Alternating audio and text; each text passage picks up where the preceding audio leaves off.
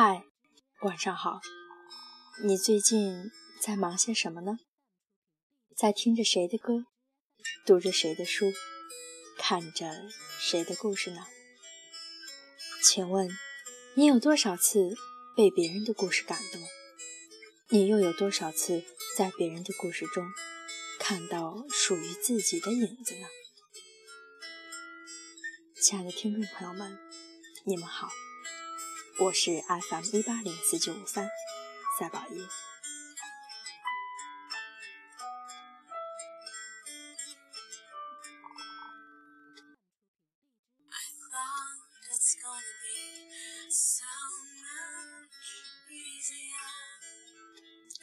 M 是我曾经共事的一个女孩，准确的说，我是这个销售团的负责人。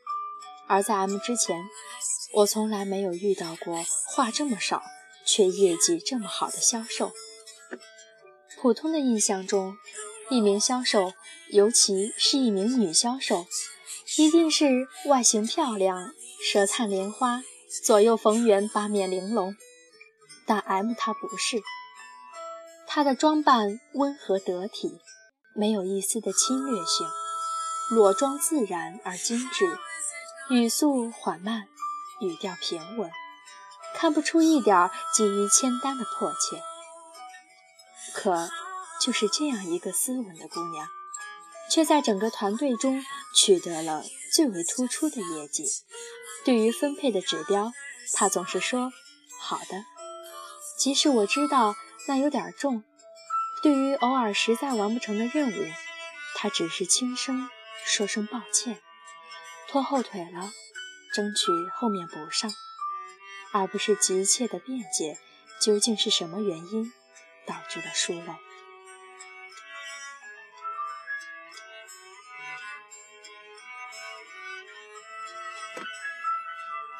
所以呢，每当核算月度、年度的指标。只要 M 的表情淡然，我就觉得心里有底。五年来，不多话的 M 在两件事上特别的打动我。有一天，部门最强势的销售向我告 M 的状，他说 M 抢了他更早接触的客户，并且把单谈了下来。这个不依不饶的女孩在我办公室里用大嗓门。描述她如何最早的拿到客户的信息，却被 M 抄了近道。我看看他因为恼怒而稍微扭曲的脸，说：“假如你更早的联系了客户，对方却没有对 M 说起，情愿把单给他，可能你更需要反省一下你自己的工作方式。”而这个女孩呢，她立刻暴跳起来。要求和 M 当面对质。我把 M 呢请到办公室，当着两个人的面说清楚了事情的原委。中间的叙述若干次的被强势的姑娘打断，并且补充。我说完之后，M 思索片刻，对强势的姑娘说：“第一，客户从来没有跟我提起过他接触过你了。”如果说了，我不会再跟单，这是我的原则。然后他转向我，接着说：“好在这个顾客已经签单了，计算起来也算是我们部门的任务，没有因为内部抢单给客户留下不良印象，确保部门利益最大化是最重要的事。我尊重团队的意见，相信其他同事也能服务好这个客户。” M 这个姑娘一下子就解了我的围，并且主动给客户电话号做好对接。强势的姑娘满意离开，团队纠纷顺利平息，客户融洽的对接。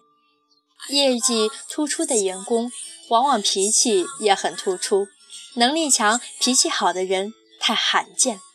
M 的顾大局让我印象深刻。他既没有喜不自胜，也没有欢天谢地，情绪平稳，努力工作。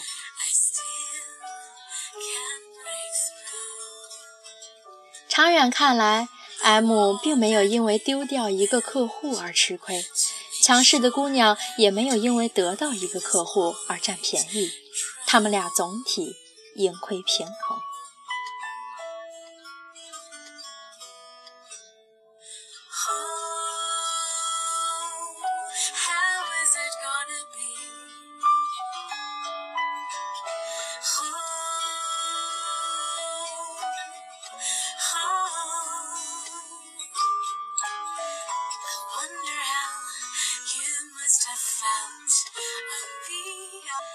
很多时候，我们以为争了高下，实际上世界大体能量守恒，我们自己并没有那么多重要的事情打乱了节奏，影响了情绪，损伤了口碑。后来，团队里另一个女孩，由于严重的失职调离岗位，公司分配 M 接受她原来的客户。他必须提供一份详细的交接清单。M 根据清单呢，从公司开了公函，花了半个月顺利完成客户过渡，丝毫没有影响团队的业绩。甲方乙方都很满意。客户方负责人一次散会后跟我开玩笑说：“虽然你们员工都很优秀，但是基础工作太粗糙了。”居然客户交接的时候把我的名字和电话号码都写错了，M 还是拿着公函和我联系上的。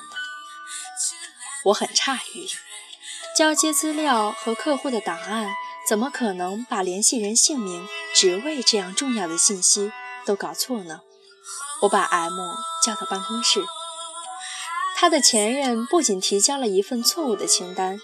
甚至留给公司客户的档案都是错的，无论是出自于泄愤还是私藏，他都做了一份有损职业道德的傻事。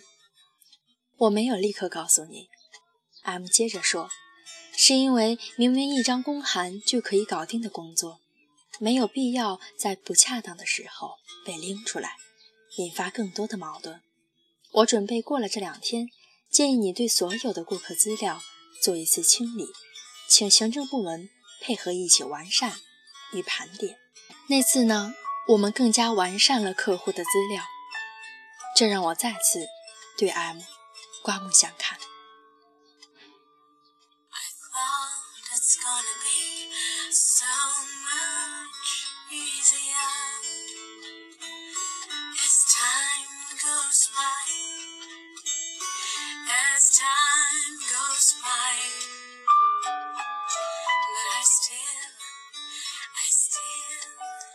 后来我升职了，M 是我的继任。走时我私人请他午饭。人之将走，其言也真。我笑着问他：“那些事情你真的一点儿也不介意和委屈？”他也笑着说：“再好的香水也斗不过韭菜盒子，所以香水从来不跟韭菜盒子斗。”我心里一动，我们的生活中总是既有香水，又有韭菜盒子。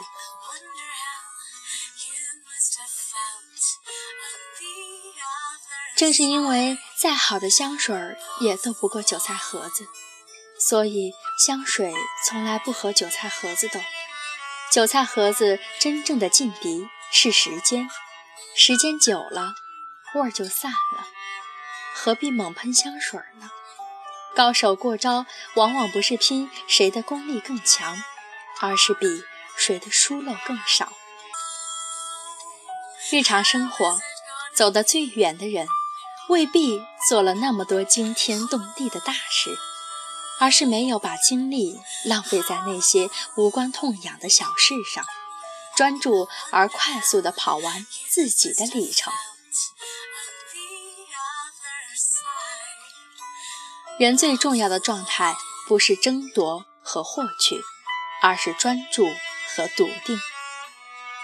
就像兰德那首著名的诗人说的那样：“我和谁都不争，和谁争我都不屑。”所以说啊，我亲爱的听众朋友们，愿我们在生活和职场中都能成为一只沉得住气的沉香。